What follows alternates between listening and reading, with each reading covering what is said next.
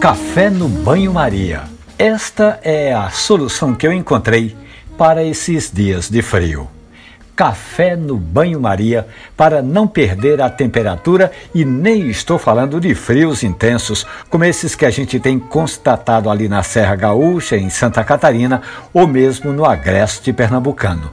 É que a temperatura ambiente, estando ali na casa dos 21 graus, começa a interferir na temperatura do seu café. Assim que você passa o café, e se você passou uma quantidade razoável, pode ser que rapidamente o seu café comece a esfriar. Para evitar ter de requentar o café, o que não é nada recomendável, eu tenho feito o seguinte: passo o café na cafeteira e enquanto o café está sendo passado, eu coloco a cafeteira dentro de um recipiente com água quente. Ao mesmo tempo, eu despejo água quente nas xícaras.